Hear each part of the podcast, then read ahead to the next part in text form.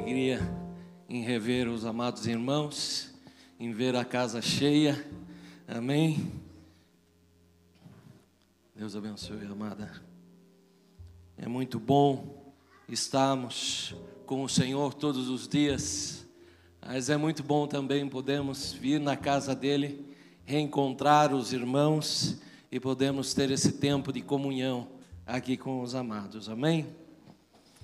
Pastor Danilo falou comigo e ele falou: Olha, tem como você ministrar no dia 10? Eu falei: Será um prazer.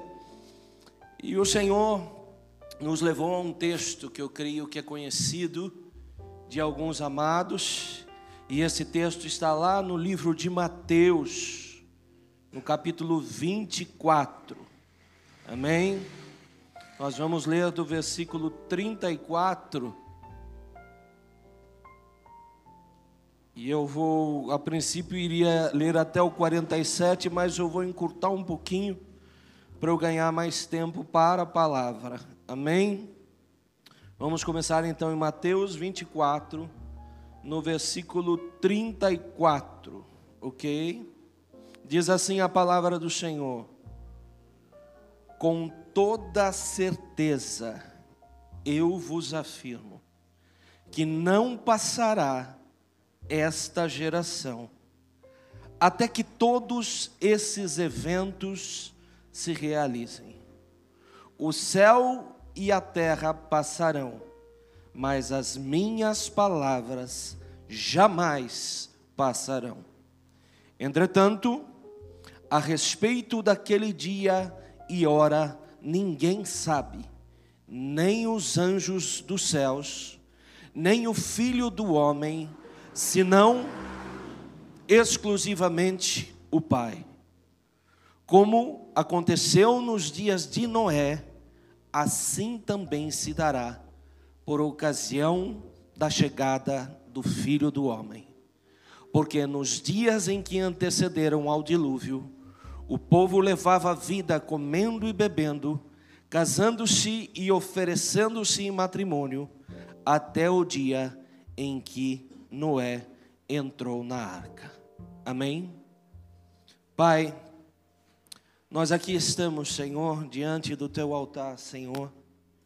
Primeiramente para te render glória, Senhor, e dizer o quanto o nosso coração é grato, Senhor.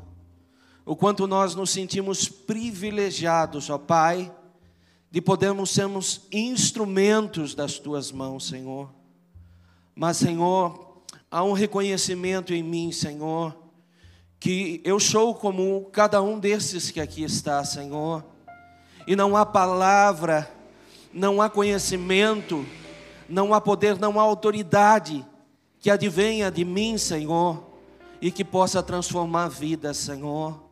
Mas eu sei, Senhor, de um Deus que tudo pode, um Deus que conhece cada coração, que conhece cada irmão aqui, cada história, cada realidade, cada sentimento e principalmente que conhece o instante que estamos vivendo, neste agora, Senhor, o instante que viveremos, Senhor, as tuas promessas. Por isso, Senhor, como o Senhor falastes a mim, Senhor, fala ao teu povo, Senhor. Sou o teu instrumento, ó Pai, fala ao teu povo e o que o teu povo esteja pronto a ouvir, pronto a receber, Senhor, porque vem do teu coração e nós cremos e nós declaramos a nossa gratidão em nome de Jesus. Amém. Geração Noé. Pastor, da onde veio essa história de geração Noé? Amados, eu estou usando a expressão como Deus me falou. Amém? Talvez você não encontre em um livro. Mas, pastor, geração não é? O que é geração não é? A geração que advém os últimos dias. Ah, mas pastor, espera aí. Depois de Noé veio muitas outras gerações. Mas vale lembrar que a partir de Noé houve um marco, e sim começou novos dias. Mas aquela geração anterior, a não ser da família de Noé, ficou para trás. Um marco de rompimento com o que era e que, com o que há de vir.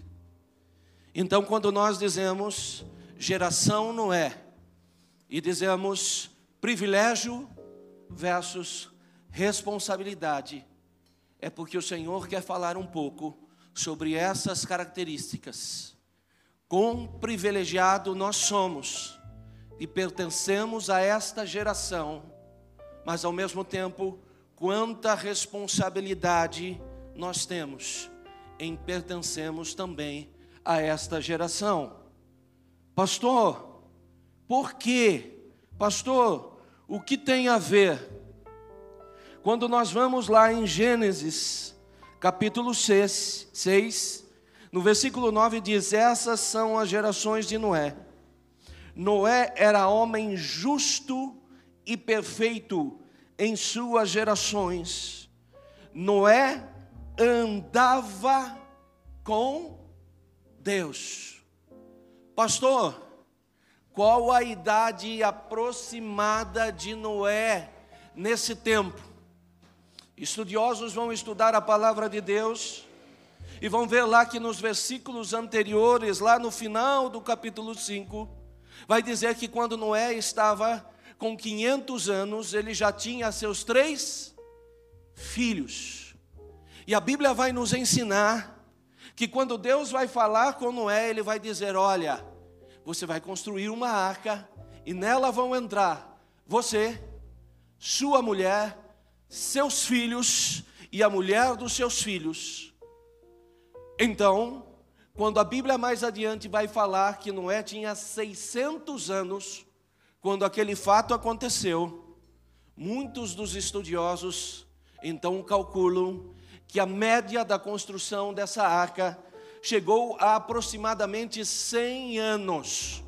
Alguns se atrevem a dizer até 120 anos. Mas o importante aqui é dizer, pastor, mesmo no tempo em que os homens viviam bastante, como Noé viveu 950 anos, dizer que você vai se empenhar 100 anos em uma coisa é muita coisa, é muito tempo. Mas, pastor, como é que é essa história? Primeiro, o que nos surpreende é que Deus vai falar que Noé andava com Deus. E quando Noé então já tem seus três filhos formados, ele está com 500 anos. E a Bíblia não relata nenhum pormenor de nenhuma ação de Noé anterior, a não ser o destaque de que Noé era homem justo e perfeito em suas gerações. Como assim, pastor? Eu estou falando de um homem que viveu 950 anos.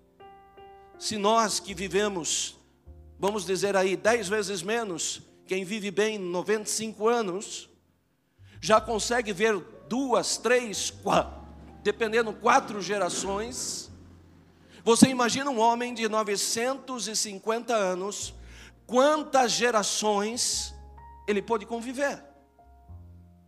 E a Bíblia diz que em todas as suas gerações, ele era um homem que dava testemunho. Nós muitas vezes dizemos, mas Deus é difícil. Deus, eu tenho 20 anos, Deus, eu tenho 17 anos, Deus, eu sou adolescente, mas é difícil, Senhor. Porque às vezes ainda a gente tem 18, 20 anos, 30 anos, 50 anos, e a gente já sente a responsabilidade que é de viver no altar, de viver uma vida de testemunho. Agora imagina Deus dizendo de um homem que viveu os seus dias de testemunho e talvez você diga assim: ah, mas pastor, tranquilo, ele era amigo de Deus. Mas o mesmo capítulo 6 vai dizer que Deus iria destruir toda a humanidade, toda a humanidade, Só que ele encontrou um homem. Ou seja, os dias de Noé eram fáceis, eram fáceis? Não. Pastor, os dias Noé eram como os dias de hoje, muito provavelmente. E por isso Deus começou a falar no meu coração de uma geração de Noé. A perversidade era grande, a liberalidade era grande, a falta de temor do Senhor era grande. Mas Deus vai fazer algo que nos parece a princípio até misterioso. Como assim, pastor? Deus vai mandar construir uma arca. E qual a surpresa? Para que vai construir uma arca? Hã?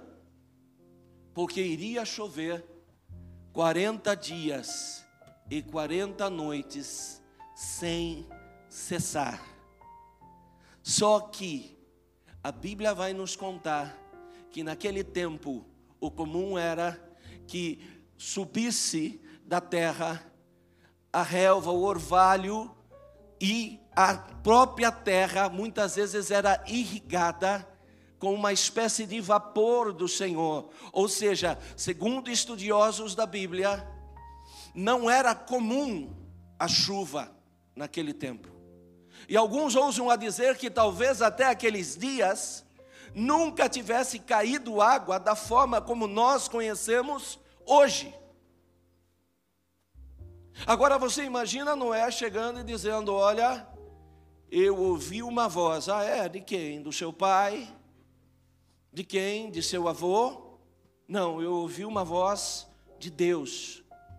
De Deus? Que voz é essa? É, e ele pediu para que eu construísse uma arca. Hum, por que motivo? Porque vai chover 40 dias e 40 noites. Você imagina o impacto dessa conversa naquele tempo. Você imagina as pessoas olhando para ele e dizendo: Não é? Ó, oh, tá com quantos anos mesmo, não é? Quinhentinho? É, a velhice chegou, né, não é? Eu acho que as ideias não estão mais perfeitas. E eu fico imaginando então a cena daquele homem então comunicando à sua família e só, só a sua família comprando aquela história, comprando aquela briga. E ele agora começa a construir a arca, e ele vai precisar de madeira, ele vai precisar de betume ou piche, ele vai precisar de uma série de componentes. E nós não estamos falando de uma época como hoje, que nós construímos pontes em dois, três anos, ou até menos. Nós não estamos falando de uma obra como nós vimos lá nos Estados Unidos, de um ricaço resolver construir uma arca. E ele ali em poucos anos, através do conhecimento de hoje da engenharia, através da facilidade do transporte, em alguns poucos anos ele fazer um protótipo muito próximo do que seria a arca. Se coloque no lugar de Noé. Se coloque no lugar de um homem que já estava com seus 500 anos. Talvez você diga assim, mas pastor, fica muito difícil eu enxergar isso, porque nós nem chegamos lá. Vamos fazer essa métrica então. Como eu falei para vocês, nós vivemos hoje a base de 10 vezes menos. Vamos pegar um homem aí dos seus cinquentinha.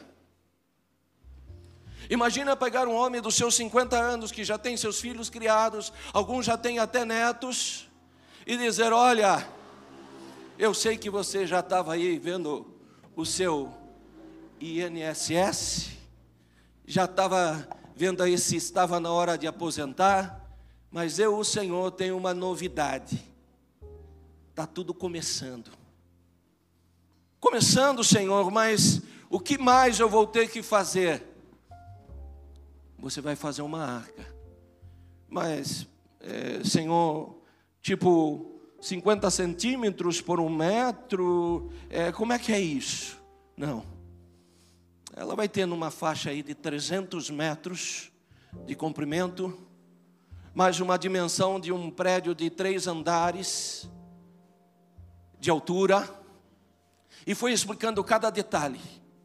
Eu fico imaginando um homem de 500 anos ouvindo aquilo e colocando talvez no papel e entendendo que aquilo não seria uma obra de um ano, uma obra de dois anos, uma obra de três anos, mas sim, muito provavelmente, uma obra de 100 anos.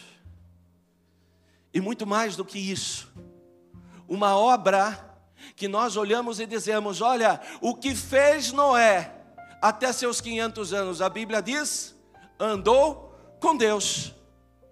A Bíblia não diz que ele construiu casa, a Bíblia não diz que ele foi um grande pregador, a Bíblia não diz que ele foi um, um grande escritor, ou que foi alguém que mexia com os metais, com o ferro, ou tantas outras qualidades, mas a Bíblia diz: olha, ele andava com Deus. E nessa conversa dele andar com Deus, eu resolvi transformá-lo em um carpinteiro. E se você já está sacando a coisa, se você já está entendendo a história, você vai se lembrar que lá na frente apareceu um outro carpinteiro. Está compreendendo? Está compreendendo o que é a geração de Noé? Está compreendendo o que é a geração que traz a semelhança do filho que virá? Mas está compreendendo da responsabilidade que é em você assumir algo de 100 anos. Pastor, a sociedade hoje está muito fugaz. Pastor, hoje a sociedade às vezes casa e o primeiro atrito no casamento, o casamento em um mês acaba, pastor. Pastor, hoje a sociedade está assim, ela vai num restaurante e se o prato demora 15, 20 minutos, ele não aguenta mais, ele já acha que está demorando demais. E até alguns fast foods da vida aí, fazem a seguinte promoção: olha, se, se o seu hambúrguer, se o seu McDonald's não chegar na sua mesa em 15 minutos, você não paga. Não sei se ainda existe esse tipo de promoção, mas lá no passado às vezes eles faziam. Porque eles queriam dizer: olha, nós colocamos o alimento na sua mesa em menos de 15 minutos. E nós aprendemos a viver nessa intensidade fugaz, nós aprendemos a viver nesses relacionamentos rápidos. Mas Deus vai dizer: a geração de Noé não é uma geração de relacionamentos rápidos e superficiais. A geração de Noé é uma geração de relacionamento intenso, de intimidade, de profundidade e de experiência. Mas agora é fácil manter 100 anos no mesmo projeto? É fácil você olhar para o céu e dizer assim: faz um mês que Deus deu a promessa, nenhuma gota, faz dois meses, e a arca, bem dizer, ainda está no zero, faz um ano, faz dez, vinte, trinta, 40, 50. Sente o que é isso? Sente que eu e você, por mais que possamos viver, a não ser que você bata algum recorde aí de Guinness Book, possivelmente a gente não chegue a 100 anos de idade, ou como alguns creem, 120 anos de construção de arca. Ou seja, é uma vida igual a minha a sua, se a gente viver muito bem, inteira só construindo arca. E não estou pensando da fase adulta em diante, estou pensando contando desde o seu nascimento até a morte. Para quê? Porque Deus dizia: o que eu vou fazer vai mudar a história dessa terra. Pastor, e qual é a intensidade disso? A intensidade era: ou o homem vai ser extinto por completo, ou haverá novas gerações. Olha que Deus estava falando para Noé: Noé, entenda o que vai acontecer com você.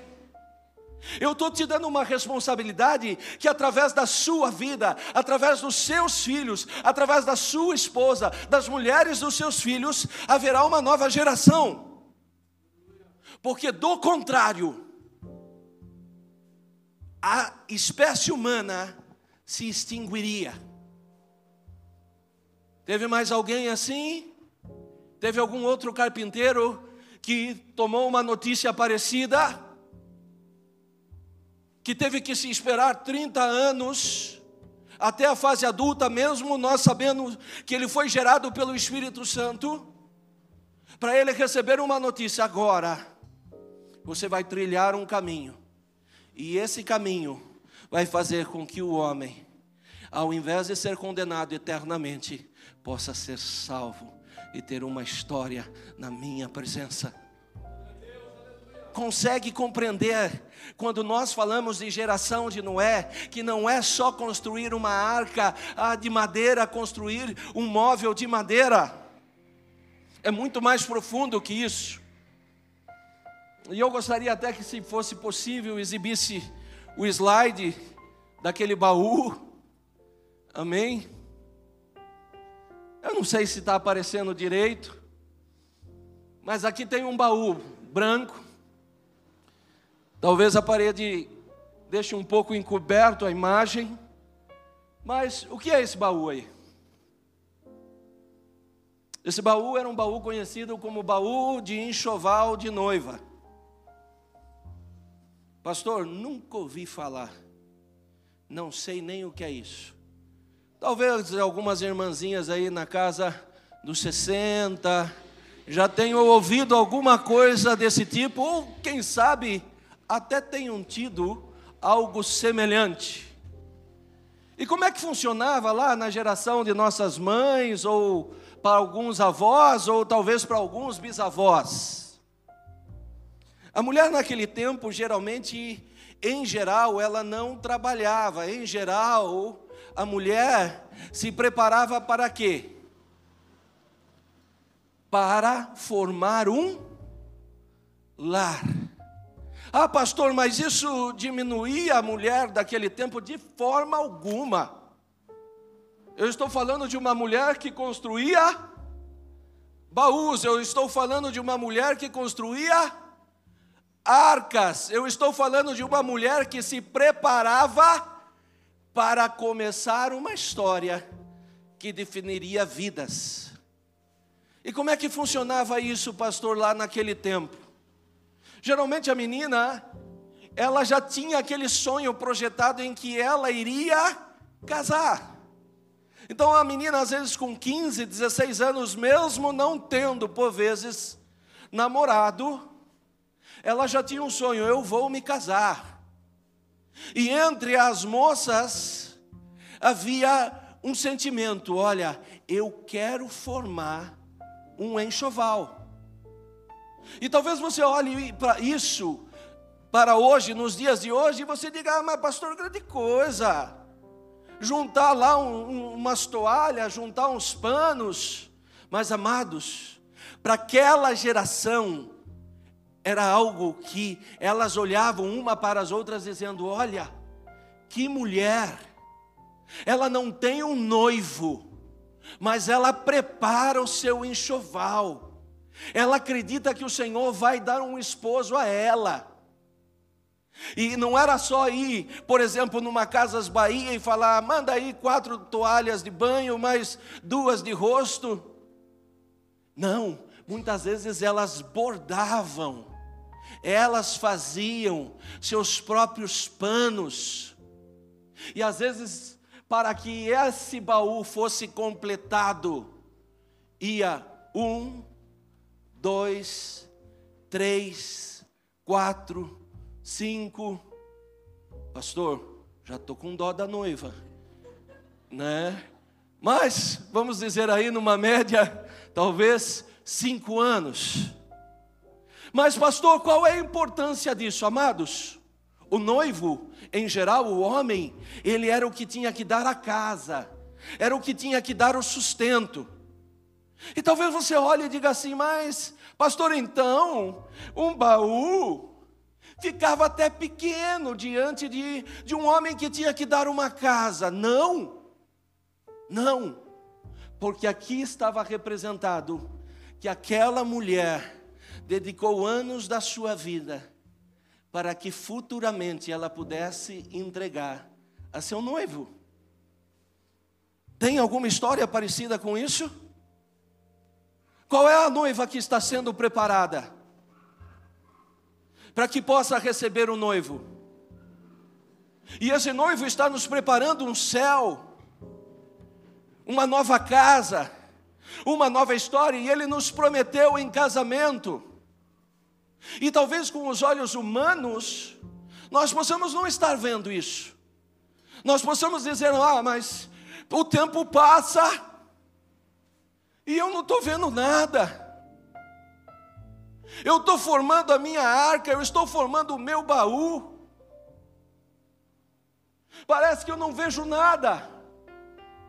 Mas a Bíblia diz que, desculpa, a história diz que essas mulheres, quando chegavam em seu casamento, o simbolismo daquele baú era, quando o noivo abria, dizia: Tudo isso ela fez em memória de mim, em memória da nossa família, em memória da nossa geração.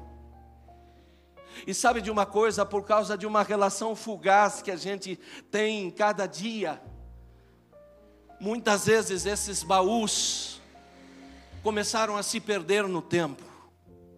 Muitas vezes essas arcas começaram a se perder no tempo. Pastor, o que o senhor quer dizer com isso? O senhor está dizendo que eu tenho que chegar em casa e, e, comprar um baú e começar a colocar uns paninhos lá dentro, porque um dia eu vou casar? Não.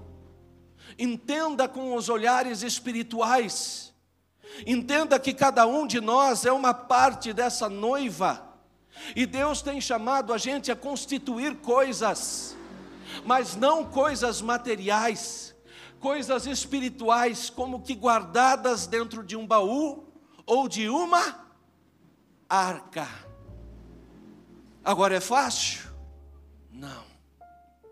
Por quê, pastor? Porque eu fico imaginando talvez alguns homens daquele tempo.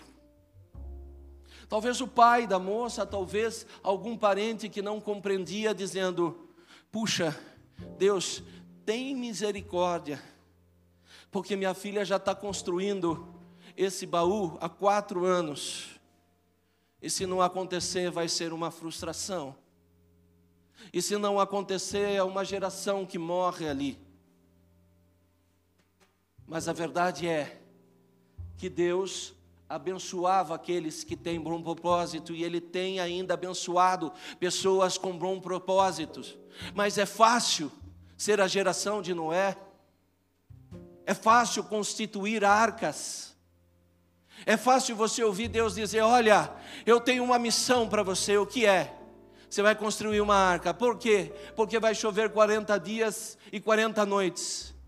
Talvez você, talvez você diga, mas hoje já chove, pastor, três dias, dependendo do lugar. Desconheço 40. Mas ainda que pudesse ter 40 dias, nós não estamos falando somente de chuvas, nós estamos falando de atos, que às vezes para uma sociedade lá fora, são coisas que jamais vão acontecer. Quando Deus diz: constrói a sua arca, porque o arrebatamento está vindo para a igreja. Talvez o sentimento nosso é: Deus, eu estou construindo a minha arca há um ano, dois anos, dez anos. Deus, eu estou no ministério há 20 anos. Deus, eu estou no ministério há 30 anos. Deus, eu tenho preenchido essa arca com tua presença. Eu tenho abordado o que de melhor do meu tempo para essa arca, Senhor.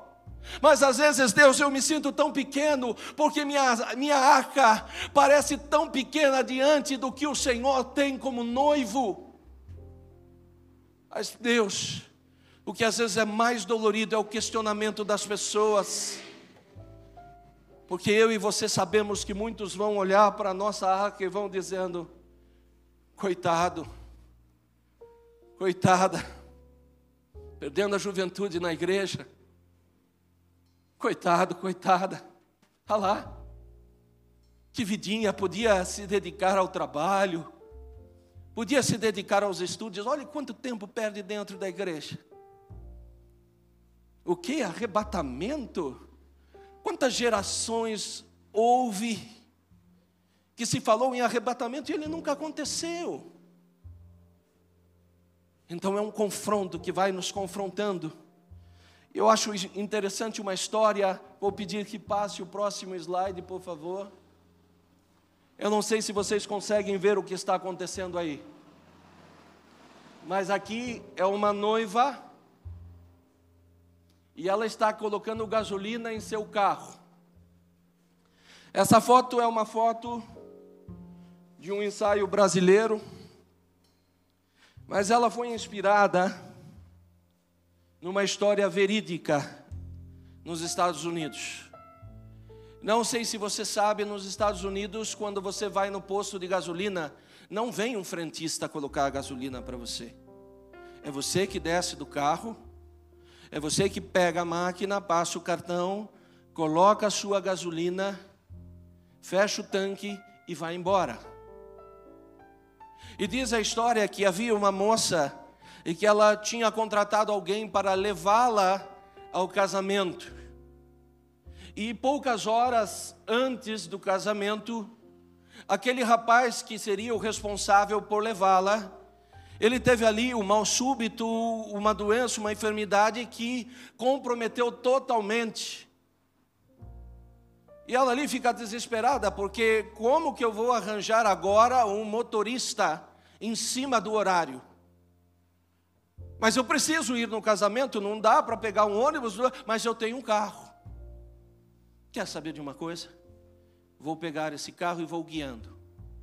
Mas daí ela tem uma nova surpresa, porque o tanque estava na reserva. E diz que então ela fala: Quer saber? Já que eu estou dirigindo, eu também vou colocar a gasolina. E ela desceu e começa a colocar a gasolina desta forma aqui, exatamente, com a roupa da noiva. E diz que os carros vão passando e alguns talvez dizendo assim: ó, oh, quer se aparecer, não? Por que, que não coloca logo uma melancia no pescoço? Que história é essa? E, e de noiva, colocar gasolina num posto? Onde é que está com a cabeça? Ah, que isso? Ir de noiva, não tinha ninguém para fazer por ela? Não tinha um outro caminho? Como é que deixou? E eu fico pensando o quanto essa mulher ouviu, mas ela tinha uma convicção na promessa, que dentro de poucas horas, o noivo a receberia. Sabe, ser geração de Noé é ser como essa noiva às vezes Deus vai mandar você fazer coisas ou até permitir que você seja colocado em situações, como por exemplo de um motorista que passa mal no dia do casamento. E você vai ficar como único responsável por encher o seu carro. E talvez você olhe e diga: Mas Deus, como assim? Eu vou ter que ficar de noiva aqui enchendo o tanque do meu carro? Traduzindo para, para a nossa linguagem, Deus, o Senhor me pede coisas que são tão fora do esquadro. O Senhor fala de orações que são tão fora de esquadro. O Senhor fala de jejum que são tão fora de esquadro. O Senhor fala de uma vida com Deus tão fora de padrão. Deus, tem gente lá fora julgando. Tem gente lá fora dizendo: olha, não é o fulano? O carro dele está com a gasolina baixa. Não é o fulano, olha para a família dele como está. Não é a fulana, olha quem é o esposo dela. Olha quem é o, a esposa dele. Olha onde estão os filhos dele. E talvez o sentimento, talvez como essa noiva, seria de nós dizermos assim: ah, Deus, por essa não esperava. O Senhor me manda construir uma arca, eu guardo a arca, eu preparo o enxoval, e no dia que eu contava que eu tivesse pelo menos o privilégio de ter um motorista para me levar, o Senhor permitiu que o motorista não fosse, o Senhor permitiu que a gasolina estivesse baixa, e que eu tivesse que passar pela situação de confronto, de como noiva ter que encher o meu tanque. O Senhor permite situações de confronto, meu amado, mesmo você construindo a sua arca, mesmo você sabendo que Deus deu a promessa para você, dizendo: Olha, eu tenho planos na sua vida, e isso que eu estou realizando na sua história vem do meu coração para a sua vida. E por mais que você diga, pastor, tem passado um, tem passado dez, tem passado vinte, ainda que você muitas vezes olhe e diga assim, mas algumas coisas parecem que não estão se encaixando, não estão dando certo. Você deve se lembrar de que você, como a noiva, tem uma visão profética. Muita gente enxergava só uma noiva mas ela enxergava um noivo, ela enxergava um casamento. E tem muita gente que olha para você e até te reconhece como noiva. Tem muita gente que olha para você e diz assim: Olha, o irmãozinho, ah, ele vai lá na igreja. Ah, olha quanto tempo ele está lá na igreja. Mas dia após dia você muitas vezes é confrontado Quantas vezes eu, como pastor, recebi pessoas em conversas pedindo, pastor, ore por mim. Não tem um só dia que eu não seja confrontado dentro da minha própria casa. E por que esses confrontos acontecem? Porque talvez a esposa daquele homem, talvez o esposo daquela mulher, talvez os filhos daquela mulher, talvez os pais daquele filho, ainda não conseguem ver a dimensão da noiva, ainda não conseguem ver que Deus tem preparado ambientes especiais para a sua noiva, e que Ele chama uma noiva para ser geração da arca. Passa mais um slide, por favor. Essa é a arca que construíram nos Estados Unidos. Para você ter uma dimensão dessa arca, se nós tivéssemos um homem aqui, possivelmente ele estaria diminuto aqui, perto dessa arca. Olha o porte dela. Eu estou falando que um homem, mais o apoio dos seus filhos, construiu tudo isso. Eu estou falando de um homem que não desistiu 100 anos de uma mesma construção. Me diga hoje o que acontece com todo o avanço. Você vai lá na construtora, sei lá, Planeta, e você diz o quê? Quero comprar um apartamento. E qual é a sua expectativa? Que no máximo em um ou dois anos aquela construção esteja pronta. E eles precisam dar a data para você. E se eles não cumprirem aquela data, a primeira atitude sua vai ser entrar com uma ação, dizendo: Olha, vocês precisam pagar pelos danos que eu tive. Mas eu estou falando de uma geração que entregava 100 anos de construção de um mesmo projeto. Você teria essa coragem? Se Deus falasse para você hoje: Olha, eu vou estender seus dias, e darei a você 950 anos, como eu fiz com Noé. Só que eu quero fazer um combinado: 100 anos você construirá uma arca, 100 anos você construirá uma história, 100 anos de entrega.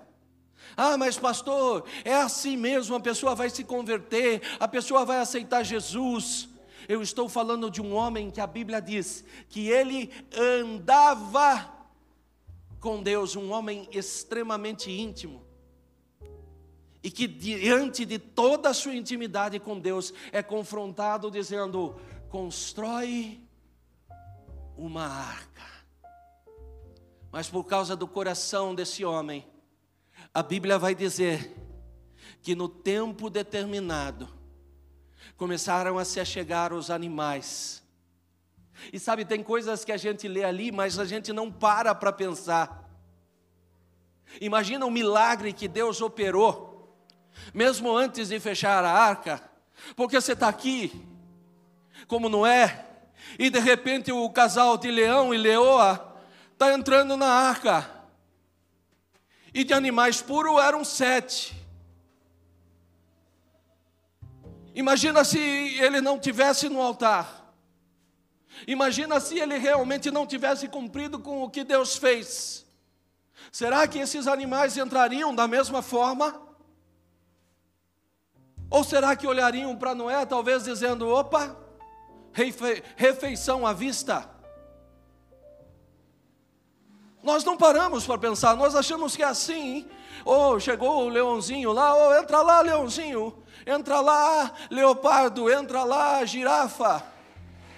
Mas eu estou falando de um milagre que Deus operou, onde os animais se renderam ao homem, como foi no jardim do Éden.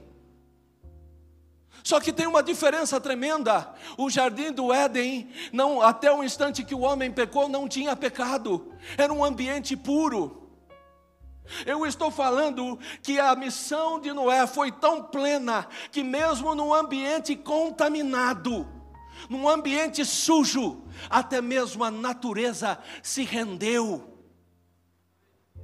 Os leões entraram, os tigres entraram, as outras espécies selvagens entraram, as aves desceram voo, a ave que tinha sido feita para voar, e a natureza dela é o voo, ela agora vai ter que entender que ela vai ter que se render e ficar 40 dias dentro da arca? Não, porque até secar as águas passou mais de um ano. Que unção é essa? Que autoridade é essa? Que mesmo a natureza se rende. Que posicionamento de homem é esse, em que Deus diz: olha, ainda que haja pecado na natureza, ainda que a terra esteja corrompida, ainda que os homens estejam corrompidos por amor de um homem, a natureza se rende e reconhece, que, e ouve a voz de Deus e entra na arca. E o mais maravilhoso de tudo isso é que Deus tem chamado uma nova geração de Noés. Mas nós temos que ser atrevidos, porque talvez dessa geração de Noé que Deus te chame, Deus nunca deu um livro para você escrever, Deus nunca te dê um nome no altar da fama, Talvez você nunca ganhe um Grammy gospel. Talvez nunca ninguém vai falar do, do louvor como você o faz. Porque você entendeu como não é, que a glória não era do homem. Os animais entravam na arca porque, quando olhavam para aquele homem, sabiam que Deus estava sobre ele. Eu não preciso escrever livro eu não preciso falar bonito, você também. Você não precisa ter uma oração com palavras rebuscadas. Você não precisa fazer uma coisa extremamente além aos olhares humanos, criar uma nova invenção que ninguém fez. Você não precisa disso. Mas a geração de Noé tem que entender que Deus a chama para um compromisso e que talvez isso custe anos, anos e anos de sua vida. E que talvez esses anos, nos, quando você passar por eles, talvez a sensação seja de que parece que nada acontece, Senhor. Mas pela fé você vai entender que você está construindo. Eu já comentei aqui que eu, quando jovem, fazia alguns esportes. O esporte que eu mais gostava, particularmente, era a natação. E nós caímos na piscina. E cada um tinha seu estilo, meu estilo era o peito, mas tinha o que nadava o crawl, tinha o que nadava costa, tinha o que nadava borboleta. E no início, quando nós caíamos na piscina e aprendíamos aquele nado, havia um preço para conseguir chegar o mais próximo da perfeição naquele nado, mas de repente nós começávamos a correr pelo tempo. Vamos fazer prova de 100 metros, 200, 400. E o quão difícil era quando você chegava numa etapa para você reduzir às vezes décimos de segundos. Por algumas coisas na minha vida, Deus me tirou do esporte, mas houve outras pessoas que continuaram, como Gustavo Borges e tantos outros do meu tempo aí, e outros que vieram depois. E talvez você olhe para esses homens lá na Olimpíada e diga: Ah, que tranquilo, que bacana receber uma medalha de ouro. Mas ninguém viu a arca que ele construiu, anos a fio. Ninguém viu o número de vezes que ele caiu numa piscina e saiu sem nenhuma medalha. Ninguém viu as pessoas que olharam para ele dizendo: pô, vai estudar. Que negócio é esse de ficar caindo na piscina? Não tem mais o que fazer? Deus tem chamado pessoas, geração não é, pessoas que não têm medo de compromisso, Pessoas que não têm medo de investir em seu casamento, para que seu casamento seja restaurado. Homens que não têm medo de investir em seus filhos, para que seus filhos sejam curados e sejam homens de bem.